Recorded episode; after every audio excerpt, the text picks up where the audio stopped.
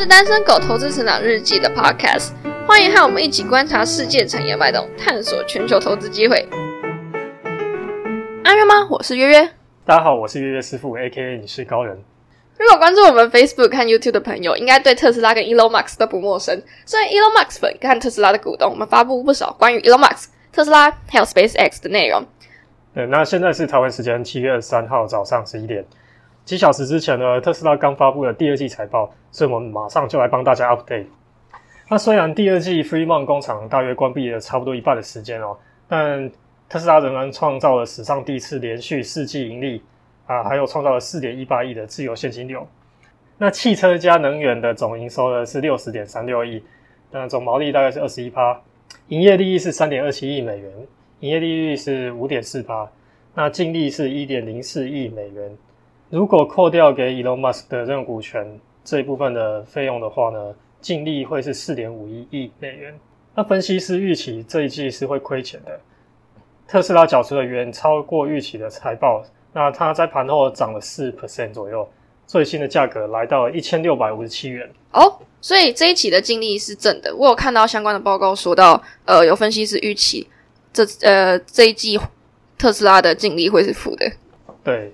那因为特斯拉缴出远超过预期的财报，所以它在盘后涨了大约四趴。那最新的价格来到了一千六百五十七元。在电话会议上呢，Elon Musk 也透露了一些讯息，比如说特斯拉要在美国建一座新的工厂，那地址已经选好了，在德州。这个新的工厂就叫 Giga Texas，在那边呢会生产 Cybertruck 还有 Model Y。那除了这个以外，现在正在新建中的德国的 Giga Berlin 进展也不错。那在第二季呢，特斯拉总共交付了九万零八百九十一台的车，总共生产了八万两千两百七十二台的车。分析师预期是交付八万三千台。在今年上半年，因为疫情的关系啊，很多车厂都受到非常大的打击，只有特斯拉能够缴出正成长的成绩。特斯拉在今年上半年呢，它的交付量比去年成长了超过十 percent 哦。一些汽车大厂，比如说。宾士啊、B N W 啊、Toyota 这些，他们都比去年同期下滑了超过二十 percent。那像 Volkswagen 啊、Ford 这些都衰退了快要三十 percent。那我记得 Elon Musk 有说过，他在年底的时候有望可以发展到 Level Five 的自动驾驶。那现在呃情况怎么样？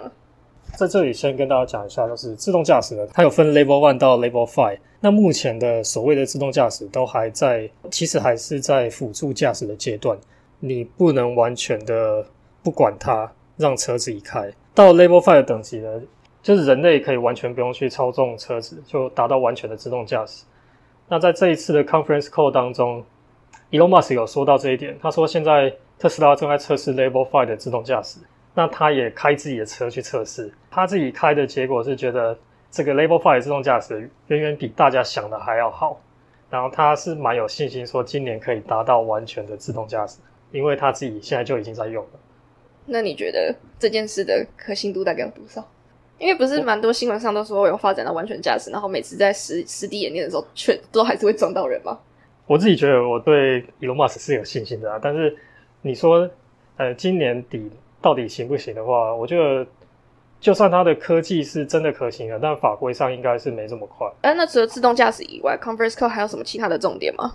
有一个分析师问他说，除了现在有的 Model Y、Model 三，然后未来的 Cybertruck 跟 Semi 以外，特斯拉说要达到一年卖两千万台车，那个分析师是觉得这样好像不太够。特斯拉会不会未来还会生产其他类型的车，比如说比较小型的？比较小台那一种适合在城市里面开的车，那 Elon Musk 的回答是说，这是非常有可能的，在未来是某个时间点的，他特斯拉应该是会生产这种车。可是他觉得现在像 Cybertruck 啊、Semi 都还没生产，那 Model 3、Model Y 其实也都现在也都才刚生产没多久啊，那它有很长一段路要走，所以呢，就算有也是很久以后的事。那有没有关于电池日的相关消息？我记得他最早说七月份的时候就会有电池日，但现在拖到不是他最早说三月份就有电池日的消息了，但现在已经七月了，都始终还没有电池的电池日的确切时间。之前是因为疫情的关系，所以拖延了。那现在是确定在九月二十二号会发布这个电池日哦。那电池日预计是会公布一些它的一个 Road Runner 的一个 project，那还有他们之前说到的百万英里电池计划。其他在电话会议上提出的问题有几个，我觉得比较有趣的哦。就 Elon Musk 说到，在 Giga Berlin 那个工厂呢，他在那边会生产 Model Y，但是那边生产 Model Y 会跟现在在美国啊或者是中国生产的 Model Y 外表看起来会一样，但是里面会非常的不一样，它的整个结构会更有效率，它的制造方法会非常的不一样。那新的现在新的工厂呢，会能够以更少的钱、更少的时间去建成。除了这个以外，Elon Musk 还提到特斯拉的 Energy Business，长期来讲呢，它有望能够发展成跟它的汽车一样大。所以大家可以想想看，现在汽车大概占了特斯拉总营收八成五。那未来如果 Energy Business 的部分占到跟呃汽车一样大的话，这个想象空间就很大。那前阵子，呃，特斯拉不断的创新高，然后很多空头都被嘎爆。这，哎，那第二季特斯拉缴出蛮漂亮的成绩，这些券商应该都改变看法了吧？其实没有，在七月初的时候，特斯拉公布了远远超乎预期的交汽车交付量，很很多分析师那时候就调高了目标价。可是很多券商现在目标价还是远低于目前特斯拉的股价，有些券商它甚至目标价是三百块。所以你自己本身认为说特斯拉的股价现在是被高估的吗？我觉得要看你从什么角度去看啊。如果短期来看的话，你说它高估，你也可以说它高估啊，因为毕竟它的现在它预计今年的汽车交付量大概是五十万嘛，预计是会超过一些啊。五十万的汽车交付量的话，你说它有现在的超过三千多亿美元的估值的话，其实的确是高。可是你如果是看未来五年、十年的话，那现在股价会是低的。很少人是有那种长远的眼光的，大部分人都很短视。我我前不久才看到传奇经济经理人彼得林区，在一九九三年十一月的时候，他在一个杂志叫《Worth》上面有写专栏哦。它上面有一篇文章谈到汽车产业，它的原文大概是这样：我们最终将拥有电动车，而当最初的困难解决后。一些公司将成为电动车界的冠军，我们都将意识到这是谁，然后会有几个电池供应商成为冠军。即使这消息已广为人知，也会有很多时间可以投资，因为如果华尔街跟往常一样，他们买进的速度将会很慢。你看，他一九九三年，现在离现在二十七年前讲的是真的成真了。你看，特斯拉其实已经在电动车界成为冠军还蛮长一段时间了。嗯，可是。他一直一直被唱衰，然后那些华尔街的分析师一直看空，嗯，难怪会被嘎爆。对啊，那近期特斯拉会上涨，有一个很大原因也是因为大预期它会被纳入 S M P 五百指数嘛。那这个 S M P 五百指数要被纳入的规定呢，其中一项是你要连续四季盈利。那现在特斯拉已经达标了。我之前有看到一些报道，那是预估说这些呃被动的资金。那些追踪指数的被动资金呢？他们至少要买进两，至少要买进两千五百万股。那有些报道甚至预估，这些被动资金至少要买到四千或五千万股。那特斯拉目前在市场中可以交易的股数大约是一亿四千七百六十二万股。所以我们算一下哦，如果是那些被动资金至少要买两千五百万股的话，大概占了总股数的十七 percent。如果是五千万股的话，大概是三十四 percent。那真的蛮多的，如果全部买下，应该又会再暴涨一波吧？对，所以大家都是在预期这件事情。不过这些被动资金，就我所知哦，他们也不是说 S M P 五百一宣布说纳入特斯拉，他们就要马上买。通常他们买进时间可能有一段时间，就不是当天就马上买的。当天应该也没办法马上买到吧？毕竟对啊，如果大家都你看三十四趴一次买，哇，那个不知道涨到哪里去了。所以通常可能会有几天，或者甚至一个月时间可以让他买啊。但可以确定的是，接下来 S M P 五百把特斯拉纳入指数之后，那些被动资金是一定要买嘛？有这个买进力道在支撑的话，未来这一段时间特斯拉要跌的机会就比较小。除了第二季财报以外，我们可以来回顾一下最近特斯拉发生的一些事情哦。七月初的时候，特斯拉大涨了，它超越 Toyota 成为全世界市值最高的汽车厂之后。Elon Musk 就在他的官网上面开卖红色性感小短裤，来讽刺空头还有证管会。他把标价定为六十九点四二里。他的小短裤后面呢，他还写了 S 三 XY，就是现在目前特斯拉有的 model，就 sexy 的。那这个标价有什么特别的含义在吗？那个四二零我们要分开一下，六九点四二零这个四二零呢是二零一八年八月马斯克在推特上放话，他说考虑把特斯拉用四百二十美元的价格私有化。那为什么是四百二十？大家还记得他之前在 Joe Rogan 节目上抽大麻吗？大麻日就是四月二十号，所以他那时候就是开玩笑说，就是用四月二十号这个，就以四百二十美元的价格要私有化特斯拉。但那时候他推特发出来之后，呃，特斯拉股价上涨超过六 percent 的。那美国的证管会，也就是 SEC，他就针对这件事对马斯克提起诉讼，指控他发布误导性言论，意图炒作股价。那后来特斯拉跟 Elon Musk 就赔钱了事啊。Elon Musk 跟特斯拉还答应说，以后 Elon Musk 如果要发什么推特的话，要经过特斯拉内部的一个呃一个监督小组通过，他才能发。哎，好像好像有一段时间了，一两年的，我忘记是几年，大概一两年吧。Elon Musk 当然就对美国的证管会很不爽啊，所以自从那时候起，Elon Musk 只要抓到机会就。大力的嘲讽。那我们回到刚刚那个标价是六十九点四二零嘛？那四二零在解释完之后，六十九又代表什么？六十九有两个意思哦。第一个是 Elon Musk 生日，Elon Musk 每年生日他都会在推特上说，今天又是四月二十号之后的第六十九天，也就是六月二十八号。那第二个意思呢，就是大家想的意思，哎，就是六十的意思，哎，还真的是蛮符合 Elon Musk 的风格呢。他常常会开这种玩笑啊，比如说他之前。也是在七月初的时候，他又趁这个机会来嘲讽美国证管会 SEC 啊。他说 SEC 是三个字的简称，那中间那个 E 代表是 Elon's 那英文好一点的人大概就知道这什么意思啊，就是 suck Elon's cock。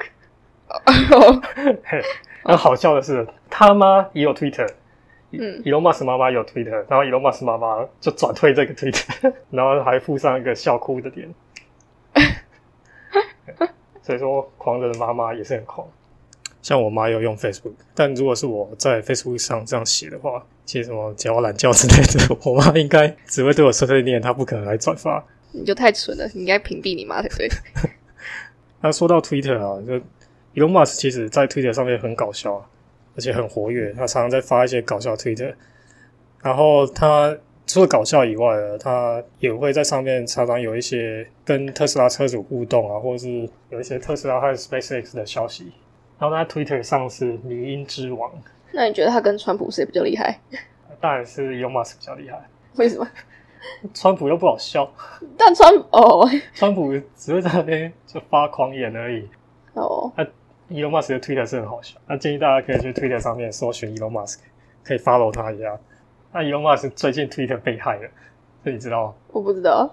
就前阵子，包括 Elon Musk、呃，Bill Gates、奥巴马，然后一些大咖，他们 Twitter 都同时被害。然后那个骇客就在就用他们 Twitter 发一个推文，就说：“给我一千比特币，那我会还你两千。”这样就是诈骗嘛。嗯。那还真的有人被骗。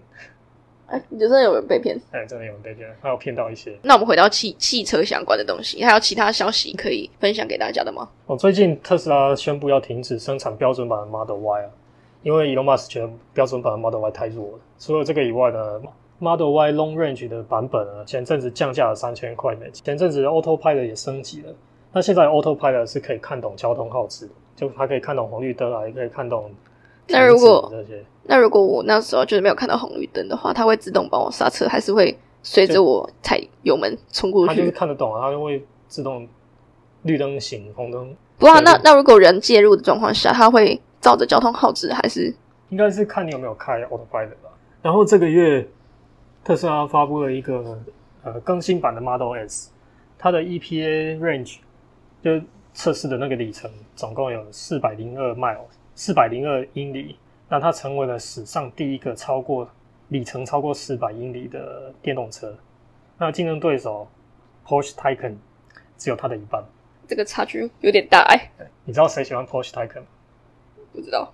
比尔盖茨啊。上次不是跟你讲过？你说比尔盖茨很讨厌？呃，不是啊，那是那个，那是不是？那是在就比尔盖茨有受访，然后他他有说到他喜欢电动车，然后他最近买了一个 Porsche。哦，Porsche Taycan 对，然后 Elon Musk 有看到这一段，那 Elon Musk 就在 Twitter 上嘲讽他，他说我以前有跟比尔盖茨交流过，但是我觉得他说话没什么内容，他就直接在 Twitter 上面这样呛。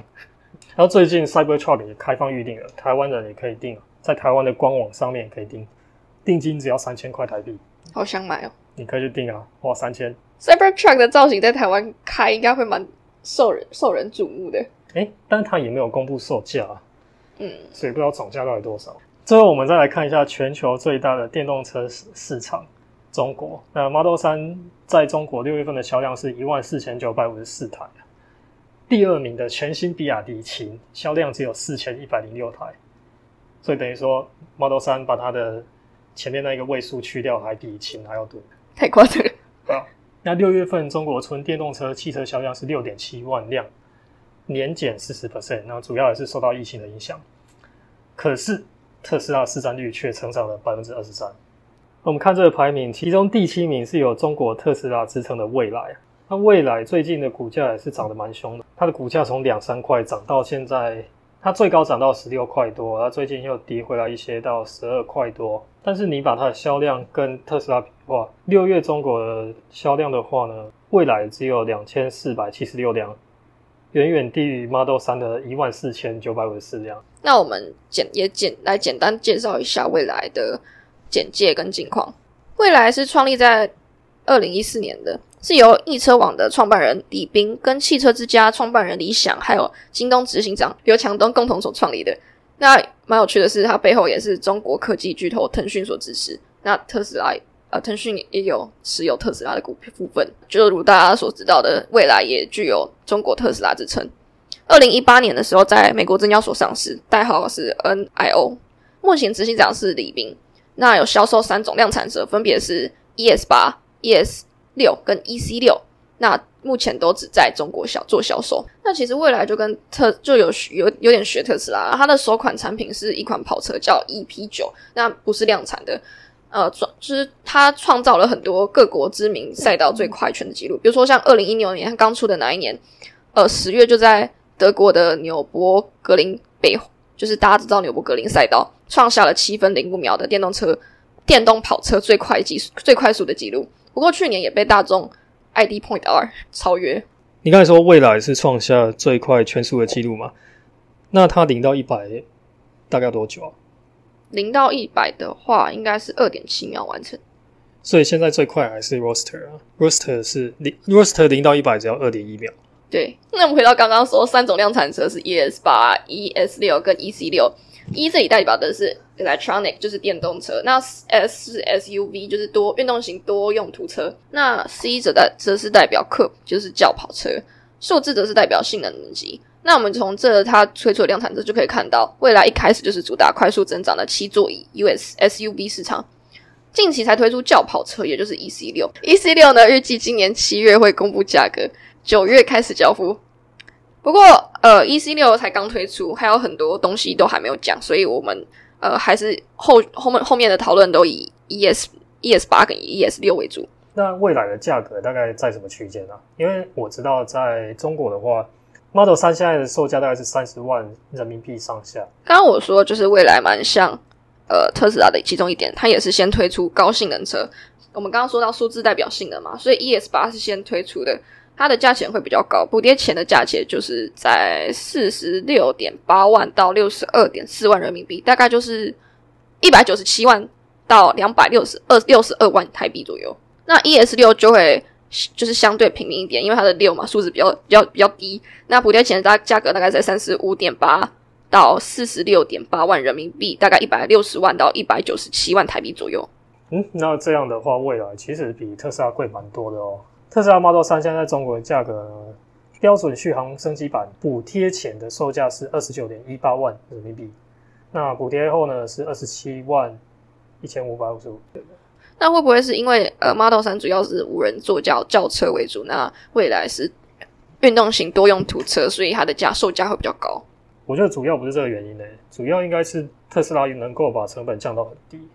那现在，尤其是它在销量上来之后，它的呃，平均成本可以降低。未来的话，目前生产成本还是明显高于特斯拉的，而且在它的销量目前还这么低的情况下，你说它要把嗯平均成本降到多低的话是不太可能，而且它在它的电池跟特斯拉也是不太一样，对不对？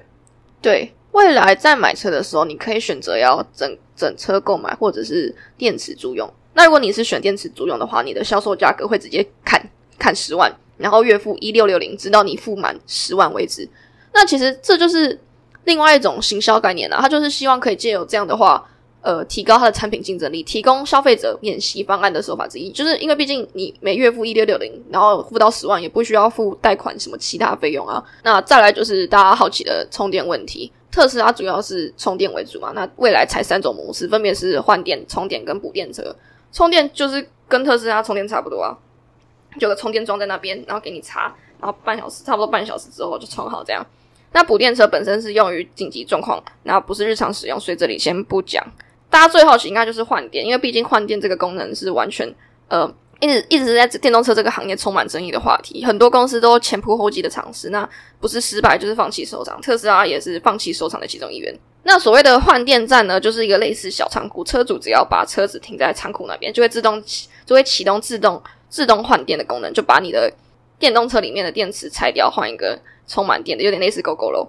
那全程耗时三分钟，比充电站快很多。那原先是按次计费，每次大概一百八十人民币，就是七百六十元台币。不过因为中国新能源汽车补贴减少后，消费者对电动车的购买欲下降蛮多然。后来未来在 ES 八跟 ES 六上市之后，加码推出首任车主都可以终身免费换电、免费质保的方案，来刺激它的销量。那这个换电站的建制成本应该比较高吧？对，成本一直都是个很大的问题。每个换电站大概都要四十三平方公尺的土地，那要二十四小时的管理人员去，就是去值守，那又需要用到三百八十 V 的工业用电啊，什么一些一些杂七杂八的费用。那目前未来在中国的换电站有一百三十五座，根据第一电动网的出股，从第一个换电站到第一百三十五个换电站，未来已经在整个上面投资了超过五亿人民币，成本可说是非常的高。而且今年预估还要再扩建五十场换电厂。那成本这么高，为什么未来它还要用换电的方式？那未来的电源管理副总裁陈飞就就有说过，说续航力再高的电动车，最后还是要补电。那最后要如何快速的完成补电这个目标，就是重点了。那一般的充电桩嘛，你充电要半小时，但换电基本上换三分钟就够了。所以再加上说换电也不用担心电池的寿命啊。那二手车的估值基本上就跟电池脱钩，所以这就是他们认为说，就是坚持想要维维持换电。的原因，可是我觉得其实他这个说法对特斯拉来讲没有很适用，因为现在其实特斯拉快充只要十五分钟，哦，十五分钟它就可以充到七八成满了，哦，那那特斯拉的充电桩的建制成本一定比未来那个充电站的建制成本还要低，而且未来你看它一个充电站哦，万一它卖的跟特斯拉一样多了，那那么多台车要在那边排队，其实也不会比较快。有可能换到你换的时候，仓库里已经没有可以重复的电池。你看，它，它在一个换电站里面，它可能要准备很多很多的电池。那个电池万一换完了，也是要再充电啊，充电也要时间啊。它如果销量非常高的话，我觉得用换电站这个方式可能不太行。不过，虽然我们这么不看好换电站，不过未来目前为止还是超已经完成五十万次的。换电，那未来的营收，未来营收又怎么样呢？当然是惨不忍睹。二零一九年的时候，未来营收大概七十四亿人民币，净亏损就高达了一百一十三亿人民币。甚至在年底的时候，他宣告公司持有的现金跟资产大概只剩下十亿人民币，只能再经营一年就要面临破产了。跟特斯拉那时候有一度也差点发生危机，是蛮像的。不过会不会像特斯拉一样成果就不知道了。那在 Q one 的时候也稍微受到疫情影响，营收为十三点七亿，年减十五点九帕，净亏损达到了十六点九亿。不过所幸今年四月的时候有获得合肥政府七十亿人民币的注资，至少能够活过几年啦。那今年 Q 二的交成交交车量也成绩非常亮眼，交呃总共交付了一万三百三十一台汽车，超出了 Quarter D Guidance。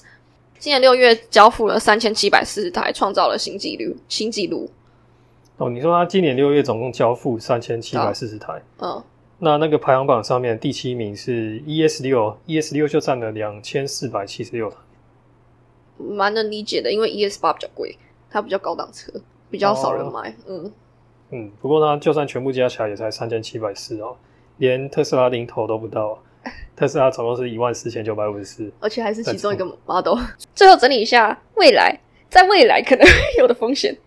讲到这个，未来之所以会称为就取名为未来，主要是他们认为说电动跟智能还有互联网是汽车的未来。那他们也就是就是也认同这样的技术趋势，那认为说自己可以呃引领这样的技技术技术趋势，所以取名为 未来。那当然就是它的未是天空嘛，是不是？就是寓意有 blue sky coming，对，象征开放未来的目标。那我们回到刚刚说未来在未来可能会有的风险，第一点就是一直在烧钱嘛。刚刚说到的 ES 八跟 ES 六推出终身换电免费，那会导致他们的成本非常的高。那再来第二点就是在中国新能源汽车补贴有越来越少的趋势，未来的价钱这么高，是是否消费者还会被它所吸引？这还是个未知数，可能会减少消费者对于电动车的购买欲望。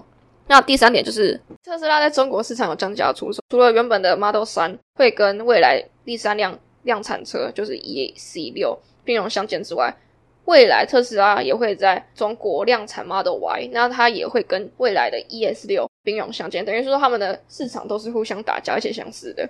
呃，因为 E C 六的定价还没有出来，所以不好讲。但就 U S V 的，什么 U S V？就 S U V 车型的来说的话，Model Y 的价钱肯定是比 E S 六还要便来的便宜的。第四点就是说，在未来持续推出，那是有不同型号的电池的话。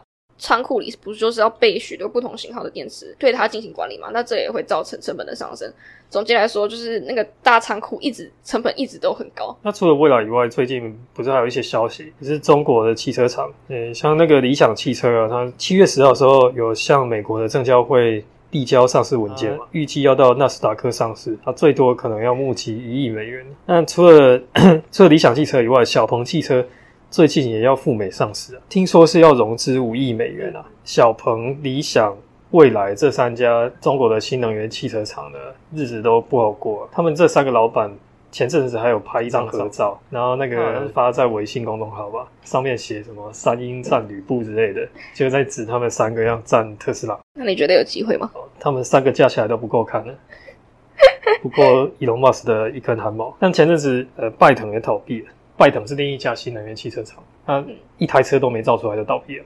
好，现在这个情形其实有点像手机开始普及的那种情形啊。那时候呃一开始苹果起来了嘛，那在三星啊、HTC 这些，那之后呢，就中国一大堆手机厂也起来了，就开始有很多新的啊那种山寨厂。一开始山寨厂，然后来慢慢发展成品牌。嗯，比如说像小米啊、华为这些，可是这些品牌呢，中国的这些品牌最后还是没办法在全世界有一个很强大的地位，最强的还是苹果。不过这几年华为是在全世界都还卖的还不错了。那现在电动车越来越夯嘛，不只是中国，其他国家也有一些新的呃电动车厂起来。最近就有一个叫 Nikola 的公司，特斯拉的公司名称是来自天才发明家、工程师兼科学家 Nikola Tesla。那最近有美国有一个蠢材，他想要来沾光来捞钱，他就弄一个氢燃料电池卡车，就取名叫 Nikola。那很明显的啊，他是要学 Tesla 嘛，那想但是他对他想要蹭 Tesla 的的的热度嘛。可是 Nikola 到现在完全是个纸上公司啊，他目前是零营收、零生产、零道路测试。那特斯拉用火箭射到太空的车，都比他生产的车还要多。特斯拉曾经用 SpaceX 的火箭哦，试一台 Roadster 到太空去。Nikola 的老板叫 Trevor Milton，然后他有说过什么 Nikola 现在有了多少多少订单啊？可是那个根本就是骗人的，因为那个下订单根本就不用钱。嗯，也就是说他连一毛钱都还没收到。但像特斯拉，你订 Cybertruck 是要钱的，所以这个是真的订单，不是假。Nikola 这个的话，他的订单他要收多少就多少啊。他这个老板呢，他在公司上市前一周才用十美金的价格卖，然后卖完股，你知道他去干嘛？他去买豪宅。那不就很明显的告诉人家是骗钱？你看 Elon Musk，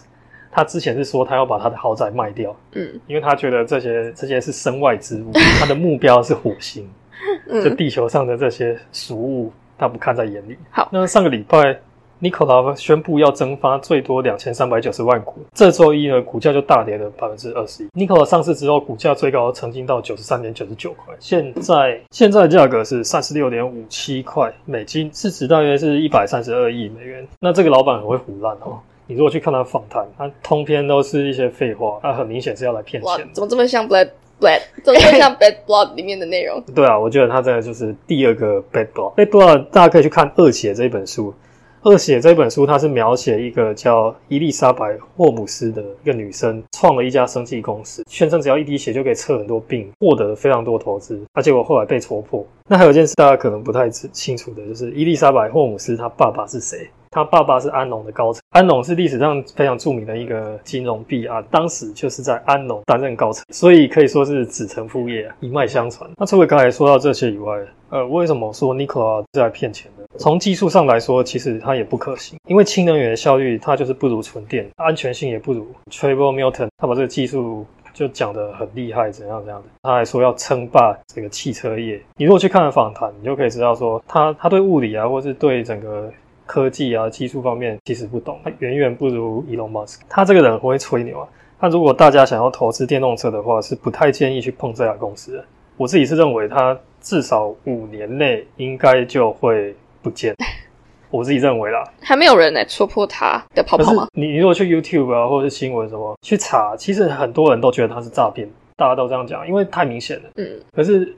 拿他没办法，因为现在你要定他罪，你要有证据啊。那他现在可以画大饼啊，就画梦想啊。好啦，我们今天讲了很多关于电动车的东西。最近刚好有一本书叫《买下未来》，里面有一章就有讲到未来自动驾驶普及可能会发生什么事，比如说司机会失业啊，那律师、停车场、保险公司的收入可能会减少。那里面有讲到一点，我觉得还蛮有趣的。他说到所有车都能自动驾驶以后，那那些有钱的富豪要怎么显示自己尊贵的地位呢？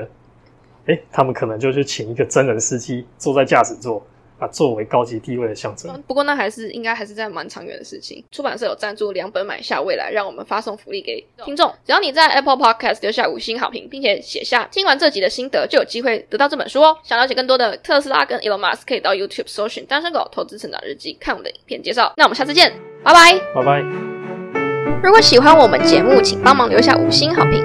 在 Facebook 和 YouTube 搜寻“单身狗投资成长日记”，可以找到更多丰富的内容。感谢您的收听，我们下期再见。